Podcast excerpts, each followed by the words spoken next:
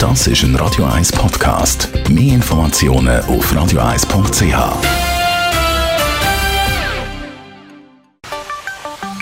Der Finanzratgeber auf Radio 1 wird Ihnen präsentiert von der UBS.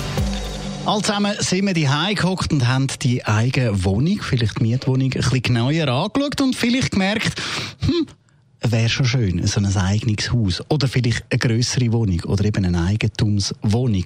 Aber wenn man halt eben sich diesen Traum will erfüllen dann ist das mit Kosten verbunden.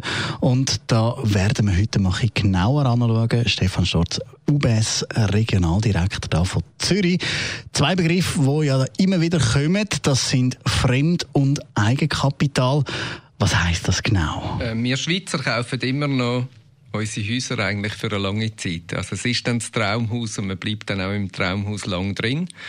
Und ich bin überzeugt, es lohnt sich vor dem Schritt, sich ganz gut zu überlegen, eben auch wie man die Finanzierung will regeln.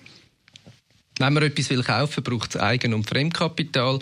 Das heißt, Eigenkapital, das sind die Mittel, die man selber mitbringt. Das ist das, was man schon hat. Das Ui. ist typischerweise auf dem Konto oder irgendwo im Depot, in Anlagen. Ein Teil kann aber auch in den Vorsorgegeldern sein. Von wie viel reden wir da? Äh, die Daumenregeln ist so, dass man etwa 20 Prozent, sprich ein Fünftel vom Immobilienwert, sollte mit Eigenkapital finanziert sein.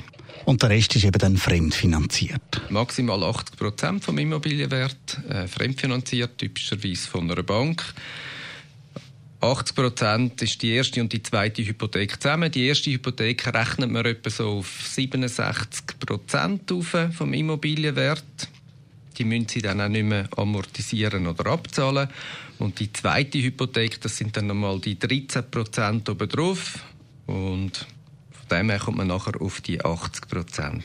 Und dann hat man eben das Geld mal zusammen zum Haus oder die Wohnung kaufen, aber so ein Haus oder ein Eigentum kostet ja auch sonst noch, das muss auch gezahlt sein. Auf was muss man da schauen?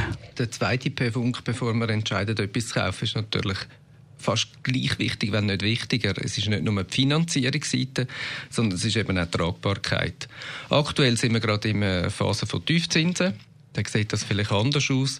Aber eben langfristig tut man kalkulatorisch mit dem Hypothekarzins von 5% rechnen und sagt, für Unterhalt und Nebenkosten sollte man nochmal 1% haben. Das heißt, man rechnet etwa mit 6% Kosten. Und daneben zeigt man, dass es maximal ein Drittel ausmachen, der Betrag vom Bruttoeinkommen, das man hat allein oder gemeinsam eigentlich in der Beziehung. Jetzt also selber ausrechnen, das ist ja eigentlich noch recht schwierig. Ich glaube, das ist eine gute Spielerei. Aufs Internet gehen, da gibt es verschiedene Hyporechner, wo man alle die Daten mal eingeben kann und ein kleines Gefühl überkommt, wenn man weiß, wie viel das man verdient und wie viel Eigenkapital das man hat, dann wie teuer das so eine Immobilie, die man anschaffen dann dürfte sein, damit sie eben auch nicht nur kurzfristig Freude macht, sondern hoffentlich möglichst lang. Danke vielmals. Stefan Stotz von der UBS.